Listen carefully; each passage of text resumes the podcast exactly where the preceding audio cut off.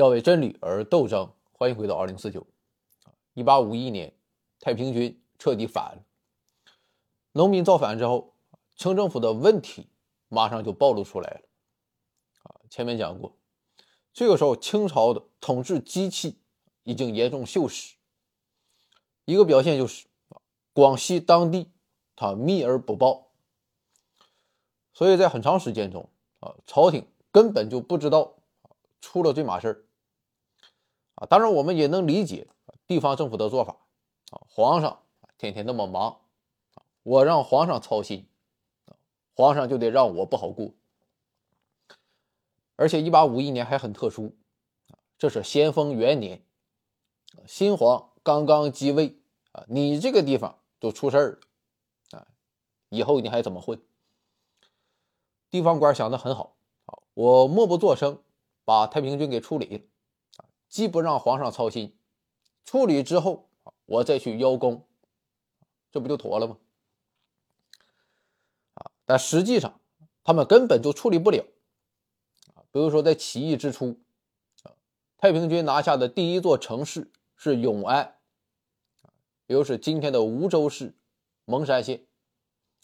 当时的太平军还是散兵游勇，啊，官军还把他们围困在了永安。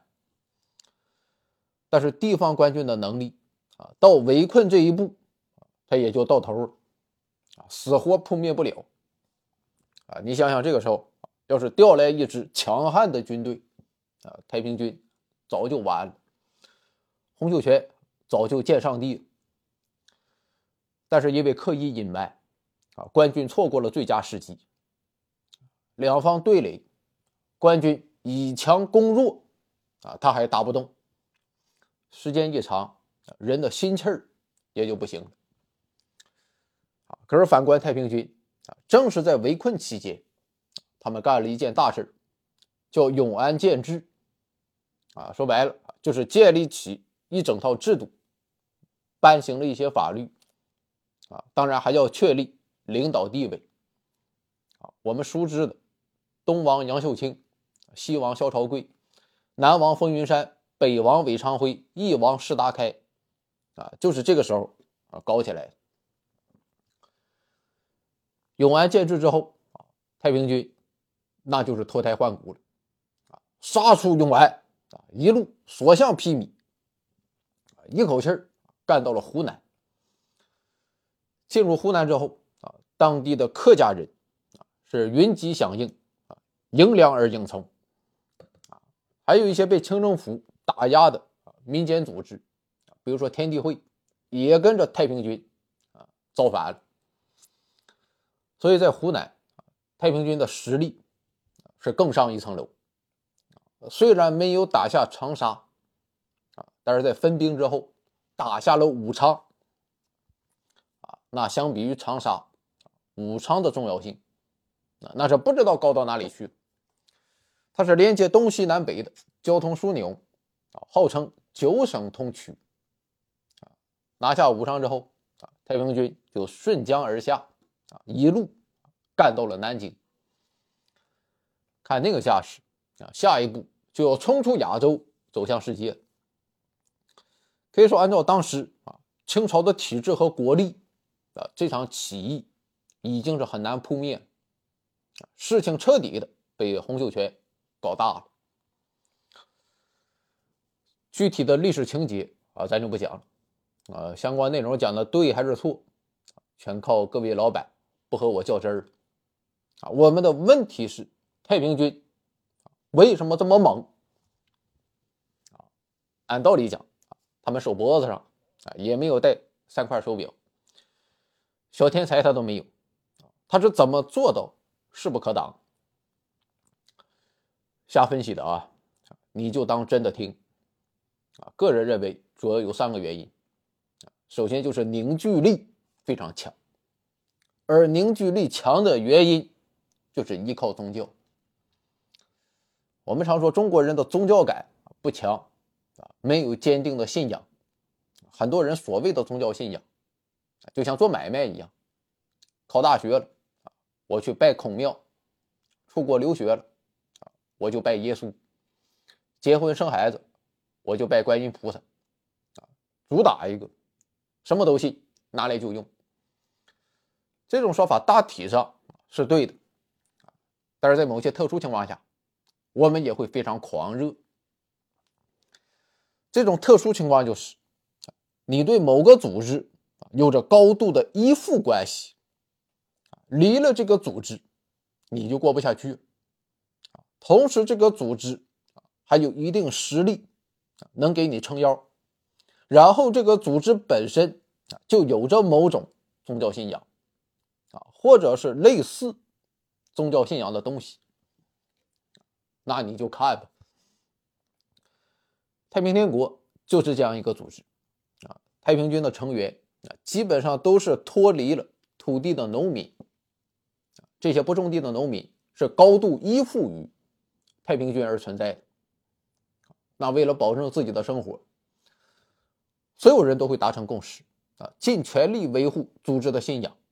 排斥一切组织外的信仰，而且拜上帝教啊，还是一个一神教，它本身就有着很强的排他性，所以我们就看到太平军在行进中依靠着暴力啊，那是一路横扫所有的民间信仰，而新加入的那些农民也会马上抛去抛弃啊过去的信仰，转过头来。毅然决然啊，去扫荡自己和自己的祖辈千百年来竭力维护的乡土信仰。他们沿途把所有的庙全给砸了，特别是龙王庙啊，遇到太平军，那就是遇到了阎王。因为前面讲了啊，洪秀全深受劝世良言的影响认为蛇就是撒旦，龙长得像蛇啊，也他妈不是好东西。所有的菩萨都改名，叫该杀啊，观音菩萨叫观音该杀，地藏王菩萨就叫地藏王该杀，全都该杀啊！可想而知啊，这是有多么狂热！要是没有太平军你给这些农民一百个胆子啊，也不敢去干这些事情。这种狂热。以及由狂热所带来的凝聚力，到了实际的战斗中，就使得太平军所向披靡。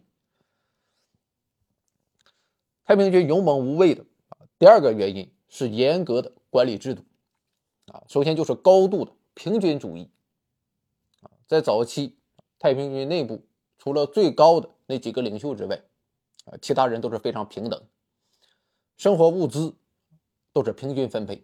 啊，没有谁就是高人一等。有一种说法啊，他是怎么说的？说战士作战不怕苦，也不怕死，就怕不平等。你长官要带头冲锋。原话我也记不住了啊，大致就是这个意思。除了平等之外，再就是禁欲啊，特别是不能碰女人啊等打了天下之后再说。哪怕是两口子，啊，也不能过夫妻生活啊。要是想过，就要打报告，要通过领导的批准，啊，但实际上啊，没人会批准。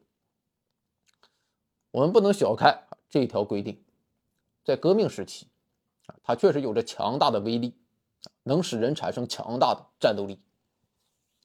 你想想，要是不禁欲，打仗的时候。啊，就会想着自己的相好，想着老婆孩子热炕头，啊，那就没有心思啊去玩命。要想打仗，就得没啥牵挂，没啥念头，死了也没有什么好顾虑啊，就像是《全游》里的无垢者军团，啊，当然无垢者啊，他又更彻底，全都淹了。所以刚开始的时候，啊，太平军的作战。非常勇敢，就是干。最后还有一点啊，你不管怎么讲，拜上帝教是源自西方的基督教，啊，他们信仰的是同一个上帝。既然如此，太平军和洋人那就是兄弟，所以太平军对外国人就有一种开放的心态，他们不排斥外国人啊，也乐于接受西方的新事物。其实咱们中国人啊，对外国的东西本来就不太排斥。比如说鸦片战争的时候，啊，看到洋人轮船过来，啊，农民们就会爬上去和洋人做交易。淞沪铁路建成之后，啊，当地人也非常喜欢坐火车，啊，结果人太多了，最后压死一个人，啊，然后朝廷就不干了，就把铁路给拆了。这种对新事物不排斥，啊，背后的根源正是我们的实用主义。你管那些干什么呢？啊，好用就行。很多时候的排斥，啊，它不过是，啊，不过是啥我也不知道。这种实用主义，再加上太平军自认为是外国人的兄弟，所以他们对外国的东西非常热衷。